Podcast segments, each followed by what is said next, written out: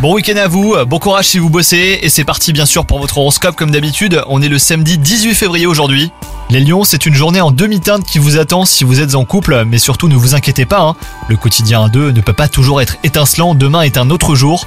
Quant à vous les célibataires, si votre fierté vous procure un certain charisme, et ben cette fois elle sera plutôt un obstacle empêchant une personne de venir vers vous. Côté travail, il y aura des ombres au tableau, certaines personnes de votre entourage cherchent à vous mettre des bâtons dans les roues, il vous faudra redoubler de vigilance pour ne pas tomber dans leur filet. Un conseil des lions, concentrez-vous sur vos travaux sans vous laisser distraire. Et côté santé, vous devriez ressentir un besoin de bien-être.